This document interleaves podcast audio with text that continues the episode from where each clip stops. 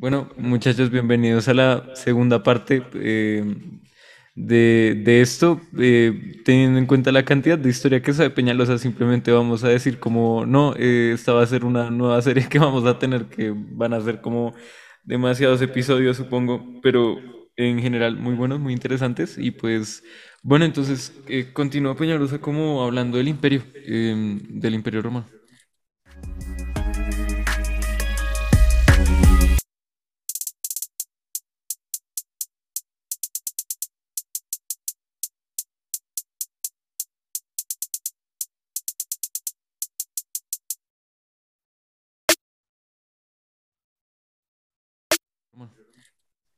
Sí, sí, no, pues eh, nos habíamos quedado en el momento en el que ya Augusto gana la guerra civil contra Marco Antonio y pues eh, se establece el imperio. Entonces a Augusto le van a dar el título, y le van a dar dos títulos, el de imperator y el de princeps. El imperio romano al principio va a ser como una, todavía va a tener como el nombre de República Romana, pero se va a organizar totalmente diferente. Ahora van a haber provincias imperiales y provincias senatoriales. Las provincias imperiales son las que va a gobernar directamente el emperador, pero las senatoriales van a ser las que va a gobernar todavía el Senado. Entre las imperiales ahí ya podemos establecer a, a la Galia, si mal no estoy, a Egipto, y entre las senatoriales que más destacan están, por ejemplo, Italia. Entonces, eh, Augusto va a reinar desde el 27 antes de Cristo hasta el 14 después de Cristo y va a hacer una cantidad de reformas, eh, va a conquistar toda la zona norte del Danubio, va a terminar de someter a todos los pueblos, digamos, em, y rebeldes que habían en la península ibérica y que no habían sido conquistados del todo aún después de las guerras púnicas. Y va también a expandir más eh, en África y en el, digamos, próximo oriente, en lo que es el Mediterráneo al este. Y Augusto, pues, va a ser conocido por muchos como el mejor emperador de Roma, aunque este título también se le podría dar más bien a Trajano, pero eso viene para, mucho. Para ti, ¿quién es? ¿Para ti cuál es? Para mí, honestamente, el mejor emperador de Roma, porque fue el que mejor lo hizo, fue Trajano fue que yo al temas de estrategia o sí en temas de estrategia de expansión territorial en temas de arquitectura pues no lo hizo tan bien como otros pero eh, se destacó y pues en temas más bien de seguridad porque el imperio va a alcanzar su mejor momento cuando gobierna Trajano. Bebé, curioso porque Bebe con B pequeña. Curioso, porque eh, no, no, Trajano no lo había escuchado, pues no suena mucho en realidad. No, no suena mucho en realidad, nada, nadie lo conoce honestamente, pero, pero sí fue el que llevó al imperio a su mayor momento de expansión. Entonces, durante el reino de Augusto, pues sí, sí van a pasar muchas cosas buenas, pero como dice un viejo refrán, la codicia rompe el saco y queriendo, digamos, someter más al norte y conquistar lo que venía siendo ya Alemania, y que en ese momento se le llamaba Germania, y los romanos van a sufrir una tremenda derrota a manos de un caudillo bárbaro que es Arminio, y el caudillo, este bárbaro de niño, pues fue raptado y se crió en Roma, pero ya cuando volvió de adulto a Germania y se pasó de bando, luego los traicionó y va a masacrar a tres legiones romanas eh, bajo el mandato de eh, Varo, de Publio Quintilo Varo. Eran la decimoctava, la decimo, bueno, decimoctava, séptima y decimonovena creo, pero ahí sí no me crean porque ahí les estoy mintiendo un poco porque no me acuerdo. Y en total murieron como 21 mil romanos si tenemos en consideración las tropas auxiliares y pues fue una tremenda derrota, tanto que cuando Augusto se enteró, eh, golpeó su cabeza contra el muro y gritó, eh, varo, varo, eh, devuélveme a mis legiones, porque fue un choque, digamos, emocional tremendamente grande para el hombre más poderoso en ese momento, eh, ver que lo habían derrotado por primera vez. Y de hecho, todo eso tiene una serie que está en Netflix, la serie es demasiado buena, se llama Bárbaros, vayan a verla. Y las actuaciones son un poquito malas, pero la serie es chévere. El mejor capítulo es como el final, sí. Es alemana. Es muy buena esa serie. Y pues sí, tienen preguntas más sobre Augusto. Augusto, no, pues la verdad, al, al, sí lo había oído, pues de uno de los pocos que había oído. ah, bueno. Sí, sí. Es más conocido porque es como el primer emperador, pero y como curiosidad, su nombre real es muy largo. Y era algo así como eh, emperador eh, César, hijo divino, Cayo Julio César Octaviano Augusto. Entonces es un nombre muy largo. Estos romanos estaban locos con los nombres y eso sí funcionaba de forma muy complicada. Pero bueno, al final el señor va a morir ya de viejito, un 19 de agosto del año 14 después de Cristo, como curiosidad, el mismo día que yo nací. Y eh, pues eh, al final de su vida va a decir una frase que es más o menos, encontré una ciudad en ladrillos y la convertí en una ciudad de mármol, porque Roma también se va a desarrollar mucho durante su reinado. Después de Augusto viene Tiberio, que pues militarmente no fue un mal emperador, de hecho era excelente estratega y ayudó a someter un poco eh, las fronteras con eh, los germánicos, con la actual Alemania. Incluso mandó una campaña durante la cual se vengó a Varo y a todos los que habían muerto en, pues sí, contra Arminio, en el bosque de Teutoburgo.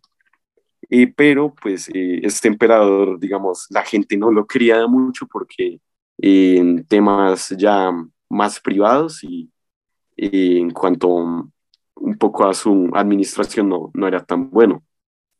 De hecho, lo conocían como un degenerado y este señor le gustaba hacer orgías y cantidad de cosas muy asquerosas en la isla de Capri. De hecho, hay quienes cuentan que se divertía viendo cómo las prostitutas eh, se desnudaban frente a él y hacían pues bailes obscenos. Entonces, sí, eh, este personaje es un personaje, digamos, mixto porque o, fue muy bueno por unos lados o fue muy malo por otros lados. La cosa es que su sobrino Calígula, eh, a quien por cierto eh, también por eso odiaban a Tiberio porque este tipo era un paranoico y se la pasaba matando a todo el mundo. Su sobrino Calígula, a quien la madre, a quien su madre Tiberio pues mató, ordenó matar, y lo va a acabar traicionando y después y lo va a ahogar con una almohada en su isla en Capri. Luego Calígula va a empezar su mandato como un gran emperador durante los primeros momentos y se va a, sí, desempeñar muy bien durante los primeros meses, pero una enfermedad tremenda lo va a atacar y lo va a enloquecer después. Entonces, pues Calígula después de esto lo va a hacer tremendamente mal va a ser conocido como otro emperador loco y al final lo van a asesinar sus guardias pretorianos, que eran como sus escoltas privados, lo van a, asesinar en una noche. Luego eh, cuenta la historia que detrás de una cortina, escondiéndose como pues todo un cobarde realmente, ahí asustadito, y ahí encontraron a Claudio, que era como algo así como el tío abuelo de Calígula, y pues como lo veían que era muy bobo y además era tartamudo, no era un personaje para nada imponente que tú dirías, pues eh, es alguien con poder. El Senado y los pretorianos lo nombraron emperador porque pensaban que iba a ser alguien que podían manipular, pero increíblemente eh, fue todo lo contrario, eh, se desempeñó muy bien, incluso conquistó Inglaterra, en ese tiempo llamada Britania, entonces, pues sí, Claudio, todos pensaban que lo iba a hacer terrible, que lo iban a poder manipular, pero al final lo hizo muy bien.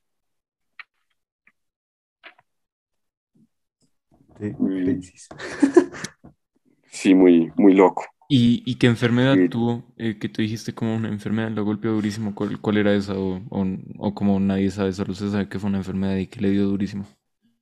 Pues eh, en este momento no me acuerdo exactamente qué enfermedad lo, atacó, pero sí, le dio tremendamente duro y lo dejó en cama y durante mucho tiempo y pues mm, chévere no debió haber sido porque una enfermedad que convierta a una persona, digamos, eh, inteligente y que hace las cosas bien en un total desquiciado, pues no, no es una enfermedad suave.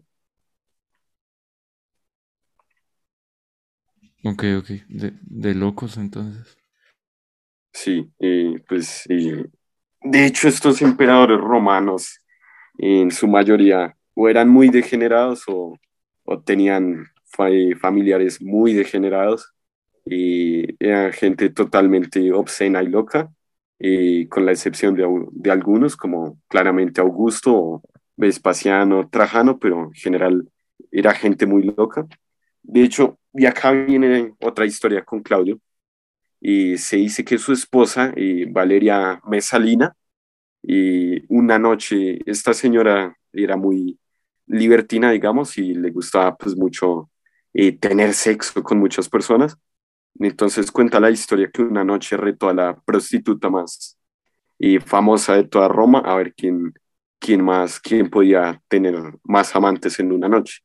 Y increíblemente la esposa del emperador ganó, así de, digamos, promiscua era que resistió incluso más sexo que la misma prostituta más Sí, sí, y cuentan, y estas cifras, no sé por qué me las aprendí, pero me las aprendí, y que logró estar con 25 hombres en una noche.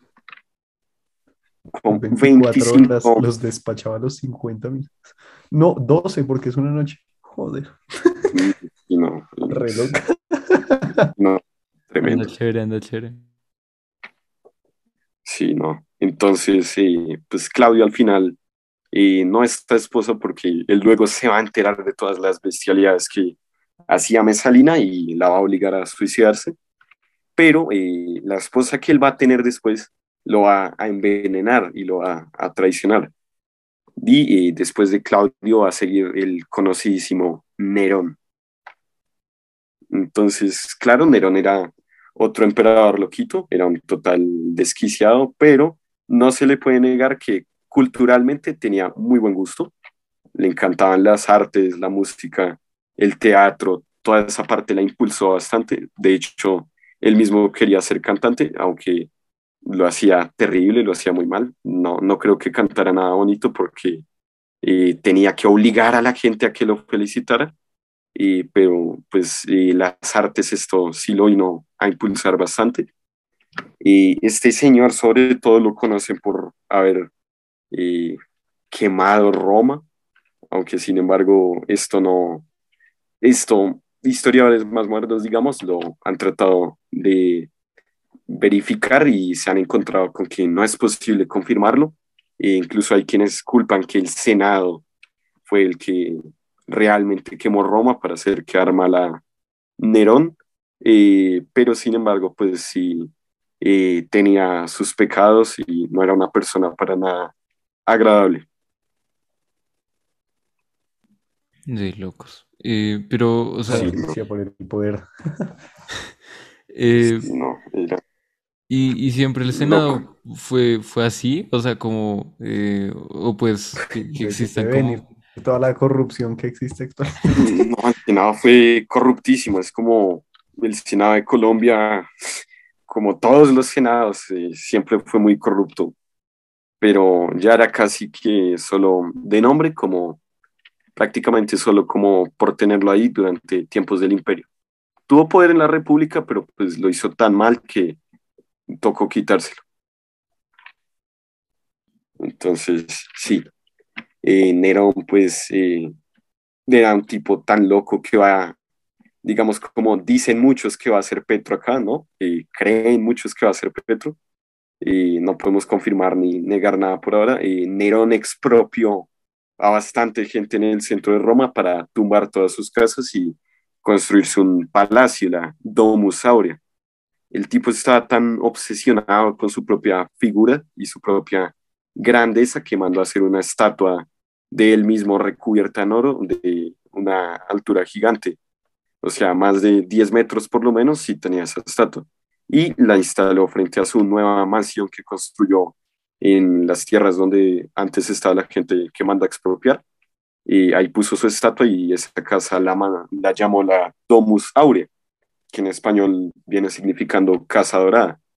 Y tenía incluso un lago privado artificial que él se hizo construir, en el que tenía un yate y para la época, pues un barco de madera, pero muy lujoso y era tan impresionante la ingeniería que se ponía al servicio de las figuras poderosas en este momento que siendo un yate de madera al que pues, ya de por sí si le pones mucho más peso le puede costar eh, flotar, incluso tenía pisos de mármol y estatuas de piedra dentro del barco de madera.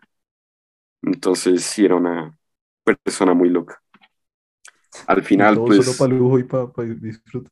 Sí. todo, todo para lujo, para el disfrute, narcocultura, pura narcocultura. De ahí viene, grande Pablito siguiendo a Nerón. Sí, sí, no, total, una, una total sucesión de personajes locos y ostentosos a lo largo de la historia.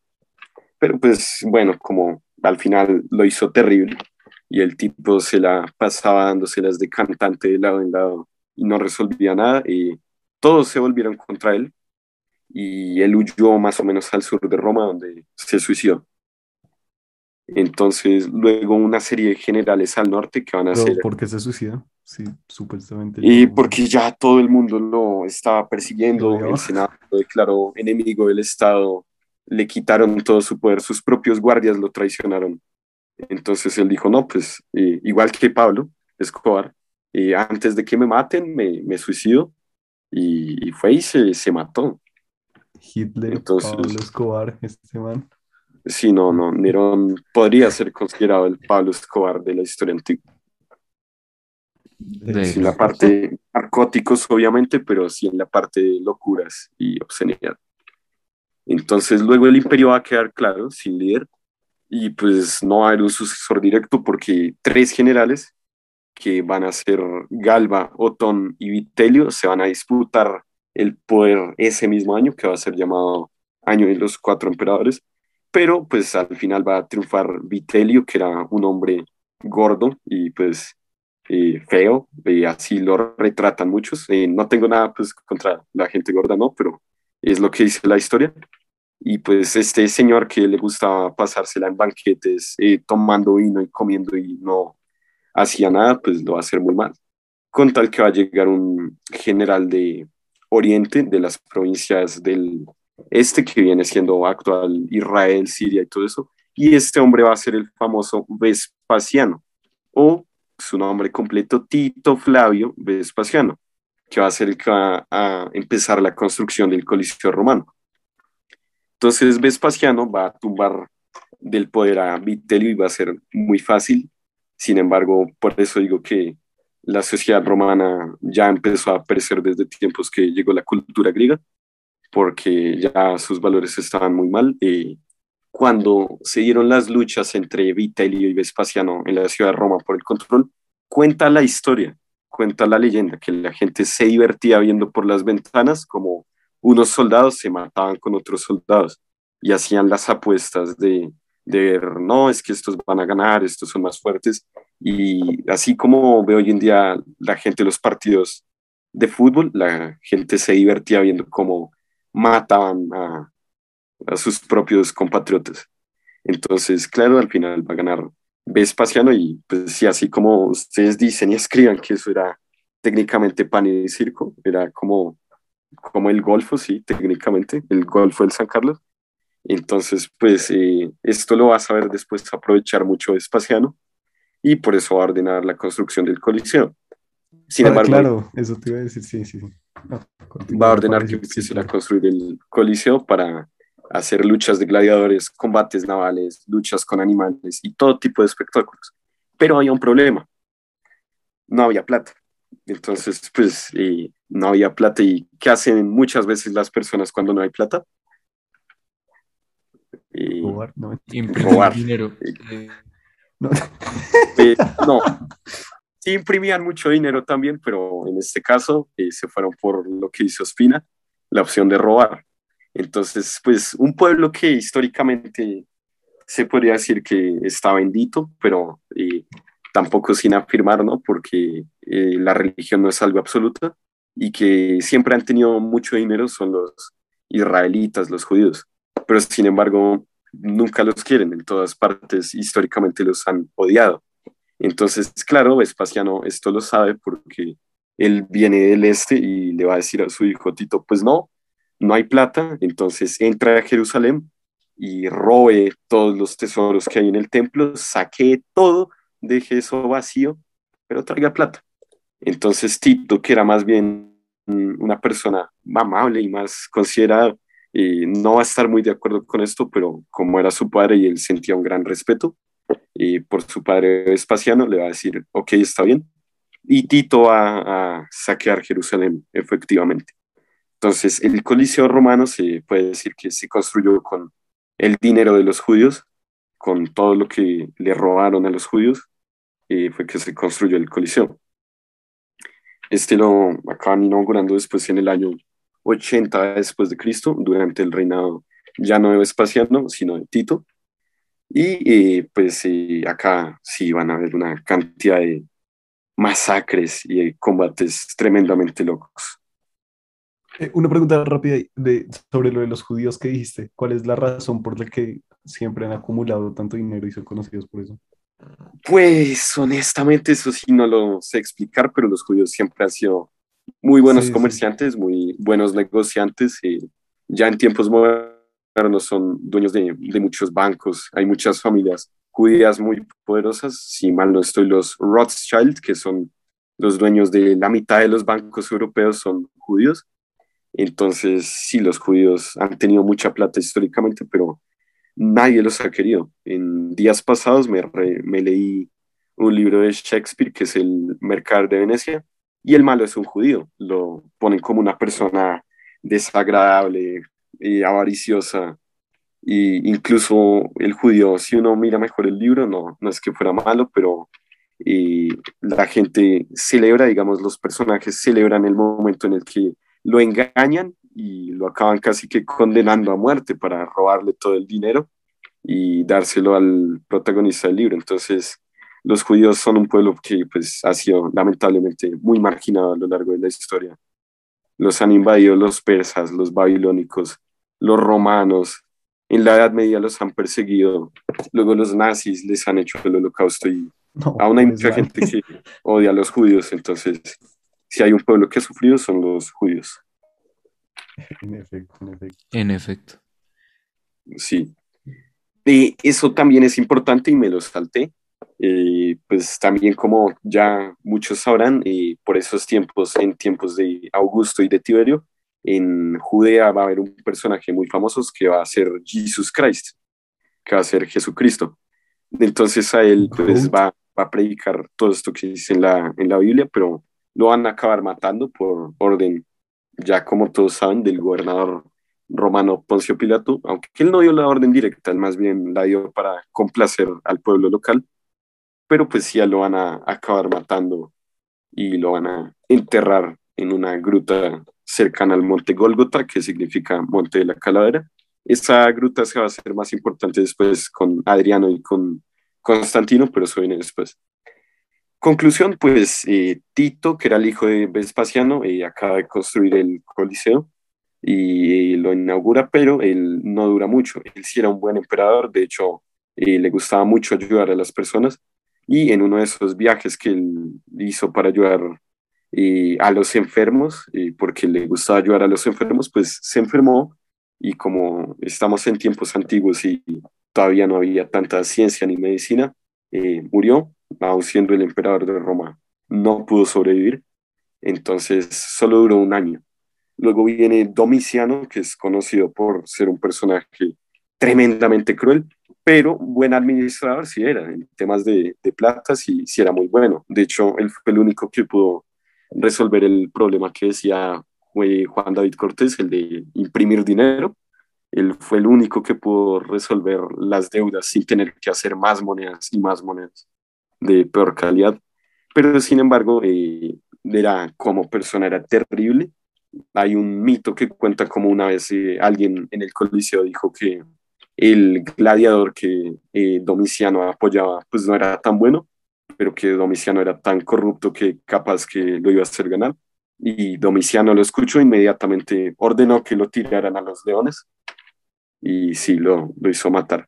Persiguió mucho a los cristianos también y se cree que fue Domiciano el que mandó a matar a Juan, el que escribió el Apocalipsis y el Evangelio de Juan. Conclusión, lo, lo van a asesinar y lo van a traicionar porque no era un personaje muy querido. Y ahí ya termina el siglo primero de la historia romana, inicia el siglo segundo de nuestra era, más o menos por el año 100 después de Cristo. Pregunta rápida. Eh, no me miran con cara de comi basado, pero eh, todos los, en términos ideológicos, los, los, sí, los emperadores eh, romanos en este caso siempre han tenido la misma, el mismo, la misma inclinación ideológica en términos de lo que hoy se conoce como socialismo, como capitalismo, cosas así. Mm, no, no, pues, Pues eran han más habido, mercantilistas, ¿no? Son más mercantilistas más bien y más imperialistas, pero de hecho se les podría describir mucho como fascistas. Sí, se podría decir que la gente tiránica, absolutista, loca, que no, no dudaba en someter a muchos pueblos con tal de expandir el imperio, pero pues sí han habido personajes más moderados como, como Tito o como el mismo Augusto, como Trajano, pero eh, en general las ideologías de estas gentes eran muy variadas. Lo único que todos tenían en común era que los más grandes eran ellos y los más importantes eran ellos y los únicos que importaban eran ellos, entonces eh, todos eran narcisistas, eran completos narcisistas. Bueno, y, Eh, eh, a ver, supongo que me adelanto, pero supongo que hay muchos otros líderes, tipo Mussolini y Hitler, cogen bastantes ideologías y como parte de eso. No mires con cara de basado. No, no, no, claro, claro, y en eso tienes mucha razón. De hecho, Mussolini, eh, su un parte del gran culto a la personalidad que él tenía, ven- venía de creerse el restaurador de, del Imperio Romano. De hecho, hay una leyenda, un mito apócrifo, como una historia pequeña, corta, que dice que una noche a Mussolini se le apareció un fantasma de un romano y le dijo algo así como, Benito, reconstruye mi imperio. Entonces, claro, y hay quienes dicen que es por eso que el tipo se enloqueció y luego decidió meterse a la Segunda Guerra para rearmarle un imperio a Italia, pero pues al final le, le salió muy mal. De hecho, no conquistó ni siquiera una cuarta parte de lo que fue el imperio romano en su época. Pero sí, la cantidad de ideas y cosas que va a tener Mussolini son sacadas totalmente copiadas de esta época. Incluso hay una foto donde él aparece dando un discurso frente a una estatua de Julio César. Es una foto muy famosa. Ya, ya, de locos. De locos, en efecto. Nah, la, la historia se repite. jaja. O bueno, espera, ¿qué, qué tanto la historia se repite como en la parte de la historia antigua? O sea, digamos como ahorita podemos verlo con Mussolini, pues lo, lo que acabamos de mencionar, pero no sé, antes, como aparte Pues sí, de la-. La, la historia se repite muchísimo. Y en la antigüedad, digamos, se repiten mucho los periodos de crisis y los periodos de grandeza. Se repiten las, los grandes personajes, pero también los locos. Nerón fue como un segundo Calígula, Domiciano fue un segundo Nerón, y Cómodo fue un segundo Domiciano, un tercer Calígula, un, perdón, un tercer Nerón, un cuarto Calígula. Entonces, pues casi que cada cierto tiempo volvía a surgir un emperador loco. Luego en la Edad Media hay eh, cantidades de imperios que tratan de hacer un reencauche del romano y un montón de, del caos que va a haber en la Edad Media es por todas las cosas que va a dejar el imperio romano que nunca va a lograr solucionar, pero que van a seguir ahí. Y luego, hoy en día podríamos decir, por ejemplo, que el nuevo imperio romano eh, puede ser Estados Unidos o más para el siglo XX o China para el siglo pues, XXI. Dios no lo quiera, pero puede, puede ser. Y La madre patria entonces, Rusia. Sí, la, la historia se repite un montón. Sí, también la Unión Soviética, Rusia hoy en día pueden ser como nuevos imperios romanos. pero todo se repite, siempre está esta lucha constante por el dominio en la humanidad. Ah, bueno, y ya también para cerrar otra cosita, eh, como personalmente, ¿de dónde logras sacar tanta info? O sea, ¿de puro libro o...? Pues eh, no, no, no puedo mentir, eh, honestamente no, no voy a mentir. Y al principio todo lo leía en Wikipedia, pero luego me leí una cantidad de libros al respecto. Leí un libro sobre los gladiadores romanos que tenía ya en mi casa. Leí un libro sobre la historia de Roma en general, que es de un periodista italiano muy bueno que se llama, se llamaba, porque ya está Mussolini. muerto. Indro, no, no Mussolini, Indro Montanelli. Y también pues eh, leí varios eh, artículos, varios libros de estos.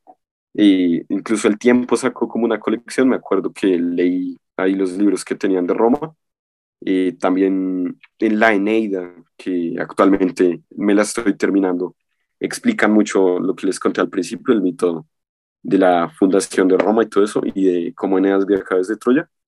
Y pues eh, otra gran parte también la vi en documentales por Nagio, History Channel y todo esto. Entonces, sí, un poquito de todos lados. Nada, genial. Sí, en realidad todo lo que sabes. demasiado, sí. Em, y pues bueno, entonces pues gracias. Em, ya está, pues terminaría como la segunda parte y continuaremos con esto después, básicamente cuando los cuatro tengamos. Eh, entonces pues sí, súper, en realidad muchas gracias Peñalosa por tu tiempo. Sí. Sí, muchísimas gracias, Vale, gracias, gracias. Otro día cuando tengamos tiempo, pues de pronto y cerramos ya de una vez eh, la historia de Roma para, para entrar en, sí, sí, en la Edad Media y pues les hablo un poco más de luego cómo Roma pierde su poder en la crisis del siglo III y luego cómo cae frente a los bárbaros en el siglo V. Perfecto. Entendí un carajo, pero próximamente lo haré. suscribir a nuestro canal, de YouTube, por favor. Entonces, sí, muchas gracias por la invitación, en serio, y que tengan una excelente noche, tarde o día en el momento que estén. Gracias, Pablo.